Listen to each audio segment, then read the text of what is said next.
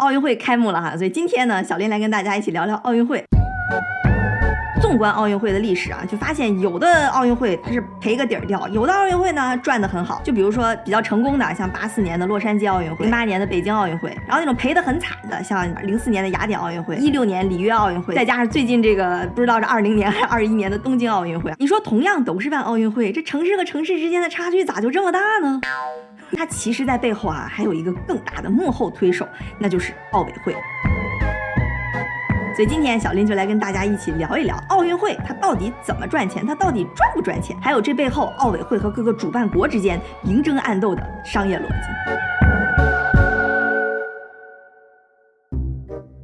委会成立于一八九四年，是这个奥林匹克之父顾拜旦成立的。创立奥委会的目的其实很直接，就是为了推动奥林匹克的运动。所以当时就是啊，促进体育发展，提倡人权和平等等这些东西。第一届现代奥运会就是一八九六年在雅典召开的，当时只有十四个国家参加，二百四十一个运动员，一共只有四十二项赛事，这个规模哈，其实就跟我们学校办个运动会差不多。所以最开始的商业模式呢，其实也是非常简单，就是主办国这边负责组织，弄个场地呀，这这张罗张罗。奥委会呢，主要负责宣传，就是哎，让大家知道有这么个活动，观众呢来看比赛，买门票就给这个整个活动提供收入。办这活动也不是以什么盈利为目的，就是大家一起搞个活动。他们当时还特意建了一个信托，所有门票收入我们都放在这个信托里边，然后之后呢再办奥运会，哎，就从这个里边扣钱。其实也就是走个形式，里边老实讲也没多少钱，大家纯粹就是精神上的支持。就这样哈，这个极简的模式一直持续了三十多年。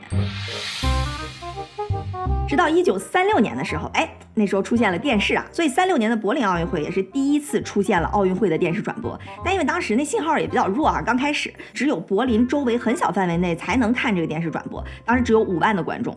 然后这技术慢慢进步呢，通过电视转播的人就越来越多。四八年伦敦奥运会的时候，观众达到了五十万。六零年罗马奥运会第一次出现了全球范围内的电视转播。电视转播这个技术进步，就让奥运会的盘子越来越大，观众也越来越多了。咱们看下面这张图哈，这就是从一九六零明年开始，从电视转播这块，奥委会和主办国一起得到的收入。你看这里边，他把冬冬季和夏季混一起了，我们就单看夏季吧，因为夏季也比较大家关注度高一些哈。你看这才七八届奥运会吧，转播费就从原来的一百二十万美金涨到了八四年的三亿美金，这可就不是我们最开始说学校里办办奥运会收收门票那么简单了。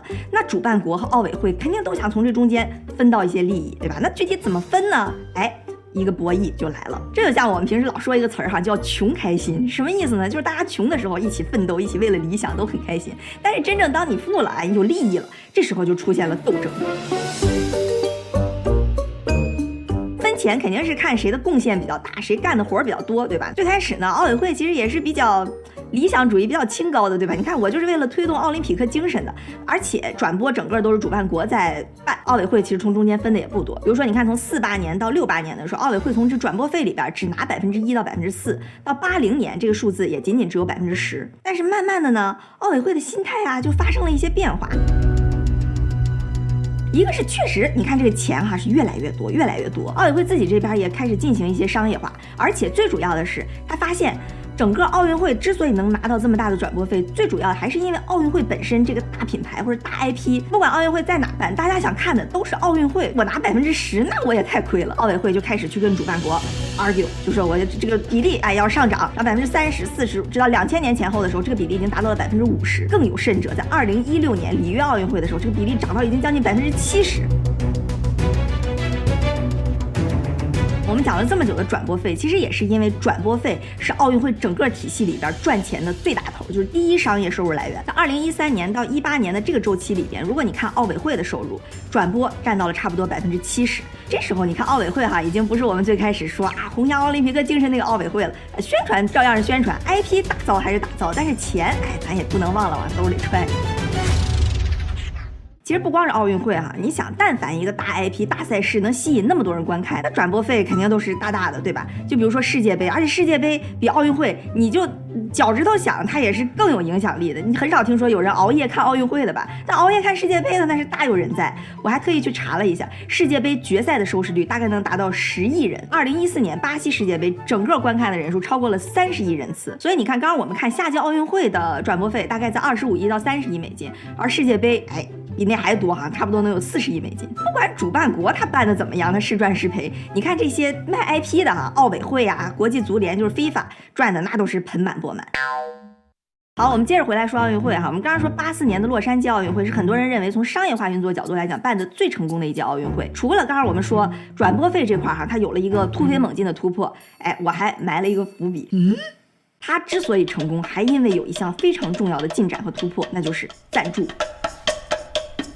其实就像刚刚我们说，在最开始奥运会比较早期的时候，就八十年代之前哈，奥运会的商业化都做得非常弱，因为那时候的奥委会主席就觉得，要是太商业化了，就有悖我们那种奥林匹克无私无偿、无私奉献、推动使国家和平发展的这种精神。基本上拉赞助这个事儿哈，就是主办国他自己在小范围内自己国家小打小闹拉拉赞助，就这么地儿了。奥委会这边就是想把奥运会给办下去。七二年的时候，奥委会账上的资产才只有两百万美金。你看刚刚我们说那个赞助费和奥委会的收入一。三到一六年的收入能有五十亿美金，你就看看这个数量级，你就知道他从商业化这儿往后做了多大的推动。为什么呢？哎，因为八零年的时候哈，有一个我们非常熟悉的名字，那就是奥委会主席萨马兰奇，他上任了。他的理念和之前的奥委会主席就不太一样，他就是觉得奥委会需要商业化，他需要变成一个自给自足的组织，才能把奥运会做得更大、更高、更强。从此，奥委会就走上了商业化的道路。这八四年第一次办就落在美国人手里，美国人肯定非常会搞商业化，所以这届哈也是就是非常成功，也不能说非常成功吧，反正是非常赚钱。其实，在萨马兰奇上任之前啊，就七六年的时候，蒙特利尔那个奥运会就亏得非常惨。当时这个城市举债修建各种场馆、基础设施，给政府造成了三十年的负债，直到两千零六年才把这个债还完。那届奥运会整整亏了十亿美金。那一看这蒙特利尔七六年这个惨状，很多想办的城市都打了退堂鼓。洛杉矶呢，他是想承办八四年奥运会的，但美国政府这边的态度呢，就非常的不支持。我可不借债，哎，你想办你就自己想办法解决。所以八四年这届奥运会就变成了一个烫手山芋，没有人看好。时候啊，洛杉矶的奥委会主席叫尤布罗斯，哎，这个人很厉害，他自己就觉得呢，这届奥运会哈可以搞。于是他就去找萨马兰奇，决定我要跟他谈谈条件。说你看现在就剩我这么一个独苗了，场馆什么你们别也别要求太高，我就翻新翻新，对吧？也可以借着一些学校啊什么的场地，能办就行。那萨马兰奇也没什么办法了，那咱俩就难兄难弟呗，一起商量商量对策。那对于尤布罗斯这边呢，美国政府也不给我钱，就得想办法自己搞钱。你说这人逼急了哈，就会爆发出无限的创造力。尤布罗斯当时就灵机一动，想到了一个新的来钱方式，现在也从综艺里经常听说的啊，叫行业赞助。怎么回事呢？就是说每个行业里边，我只选一个赞助商来赞助。比如说你百事可乐、可口可乐都想来赞助奥运会，哎，那不行，我们就挑一个。那你们俩就得竞标，对吧？你们俩就拼拼拼拼往上，这价格就抬起来了。有了行业赞助的加持，一下就让这个尤布罗斯的金库大赚了一笔。在完全没有人看好的情况下，一方面通过谈判压低了成本，另一方面又通过行业赞助拉高了收益，就让八四年的奥运会哈不光没亏钱，反而赚了二十亿，完成了一个不可能完成的任务，也造就了史上商业化最成功的一届奥运奥委会一看，哇，赞助这么赚钱，立马就搞起来了。洛杉矶奥运会一结束，就搞了一个叫做 TOP，叫 The Olympic Partner 这么一个项目，开始全球范围内招赞助商，也都是咱们听说过一些耳熟能详的大品牌哈。比如八六年的时候，Visa 就加入了，然后八八年不是汉城奥运会嘛，三星就加入了，之后像什么欧米伽呀、可口可乐呀，也都陆陆续续加入了。在二零一七年的时候，阿里巴巴也加入了这个 Top 的项目，当时签了十二年的合约，花了八亿美金。你看，我们刚刚说转播费这边能占到百分之七十左右，赞助费占到百分之二十，剩下那百分之十呢，基本上就来自于办奥运会的时候门票收入啊，然后卖卖什么那种周边产品啊这些。这几项收入里边哈，一般来讲，这个转播权是归奥委会管的，赞助呢，这个 TOP 大的这些赞助商也都归奥委会管，奥委会会从他拿到这些总的收入里边哈，在中间拨一部分，哎，分给主办国以示。对这个奥运会的支持，然后像小，比如说奥运村里头这挂个牌儿啊，然后电视里边插一些什么小广告啊，这些就归你呃主办国自己去弄了。所以你发现奥委会是不是非常聪明？这里边但凡占大头的，他都牢牢的把住主动权。你看哈，萨马兰奇不光是中国人的朋友，还是钱的朋友。说到这儿啊，奥运会怎么赚钱？这个收入来源咱们基本是捋清楚了。我们看到的好像是这些国家主办国在这办，那它背后其实起着很重要主导作用的，就是这个奥委会。那咱来看一看奥委会它在办的时候，它的核心逻辑是什么？奥委会有这么两大目标：第一，它不是靠奥运会这个大 IP 在这宣传的，最后实现商业化嘛？所以对他来讲哈，第一大目标就是把这个 IP 做大做强；第二大目标就是从整个赛事当中博取经济利益。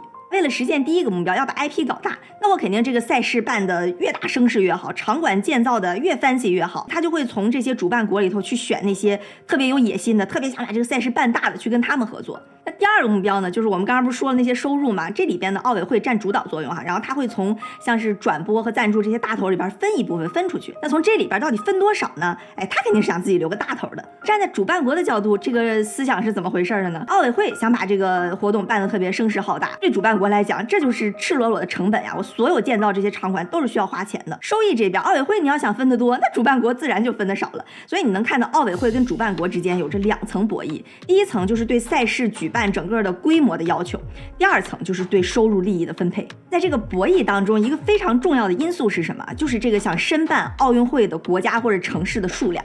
想申的人多，奥委会这边就可以去谈一个更好的条件，我可以让你把这个赛事办得更大，同时我可以从利益分配当中拿到更多。那如果没有人想办奥运会，申办的国家很少呢？哎，那奥委会这边就要相应的做出一些让步，哎，要求也可以降低一点儿，对吧？利益呢也可以多给你分一点，然后来挽回这些申办国家和城市的热情。你知道这个逻辑之后，你就会发现在之后的。几十年里边，这个奥委会和主办国之间其实就处于一个动态的博弈和平衡的过程当中。然后从这里边呢，你甚至还可以看到世界经济发展的一些小的缩影。咱来看一下哈。咱们刚刚说七十年代的时候，那奥运会不是变得非常惨淡吗？你想，奥运会从申办到最后举办，基本上要提前十年之久。所以呢，奥委会不光给洛杉矶了一个非常好的 terms，它之后的八八年汉城奥运会、九二年的巴塞罗那奥运会，其实都给了一个还不错的 terms。再加上洛杉矶奥运会之后，赞助费也起来了，赚的钱也更多了，这就让八八年、九二年这两届奥运会都办得还比较成功。而且加上九十年代之后啊，发展中国家的这个经济也在慢慢走强。你比如说像金砖四国，都希望向世界展示一下自己国家的实。力就造成了申办奥运会的国家和城市，哎，肉眼可见的变多。申办的国家变多了，这在我们刚刚说的那个博弈里边，就让奥委会占据了主导的地位。所以他这边哈，就一方面对场馆、对规模要求更高了，第二方面自己的分成也要的更多了。那对于这些主办国来讲，那就意味着成本的增加。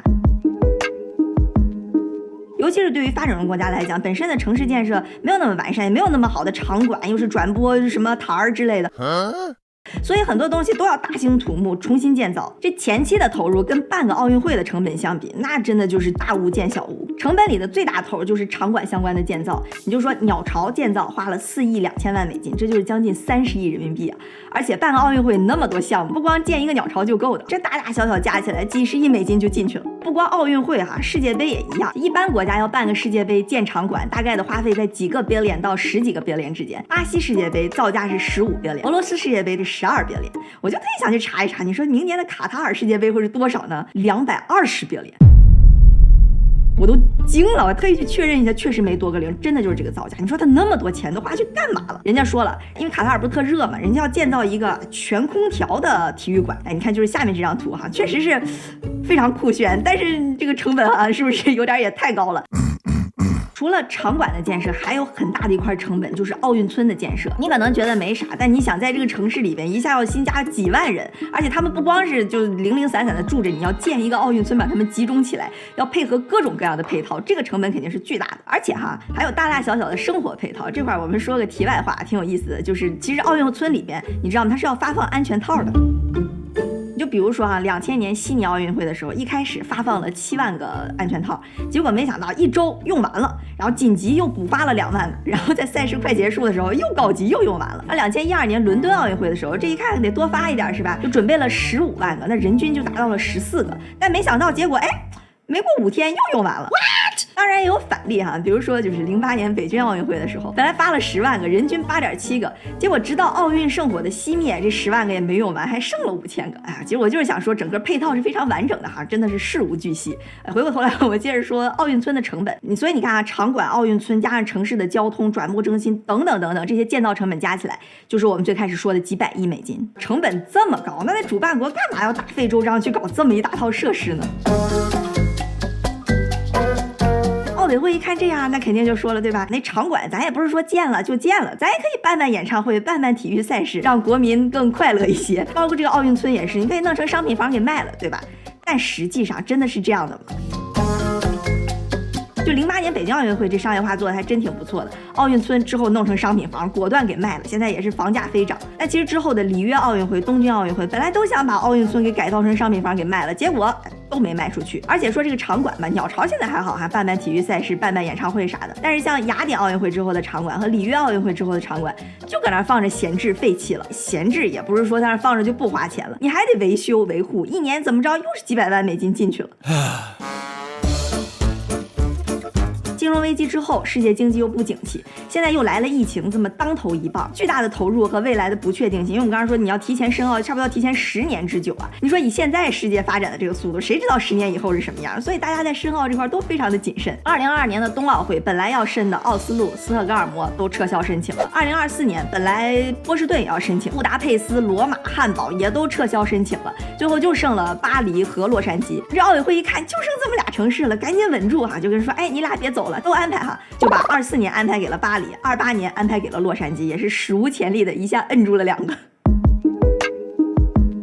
纵观这个历史长河的动态博弈哈，奥委会这边现在很明显处于一个比较劣势的阶段了，所以呢，分成那边哈也再多给一点，现在转播权这边准备分给主办国百分之四十九，对场馆建造这边呢也是降低了要求，基本上就是说你们只要能办，不翻新就不翻新，你们想把这些运动员拉到隔壁城市去办也都是 OK 的，只要能办，哎，场馆这些问题都是可以商量的。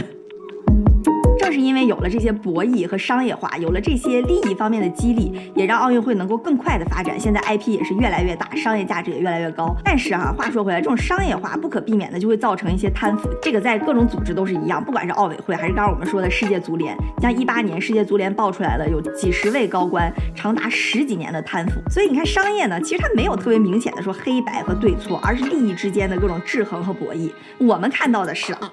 众多运动员，一个非常精彩的赛事，但在它背后也有着非常精彩的商业逻辑。行，今天就说到这儿，我去看奥运会了，拜。所以他们当时还特意建了一个信托，门票收入都放在这个信托、信托、信托里。从六零年开始往后，一直到现在，他这个呃，最后预祝冬奥会圆满成功，希望小伙伴们点赞支持这个视频。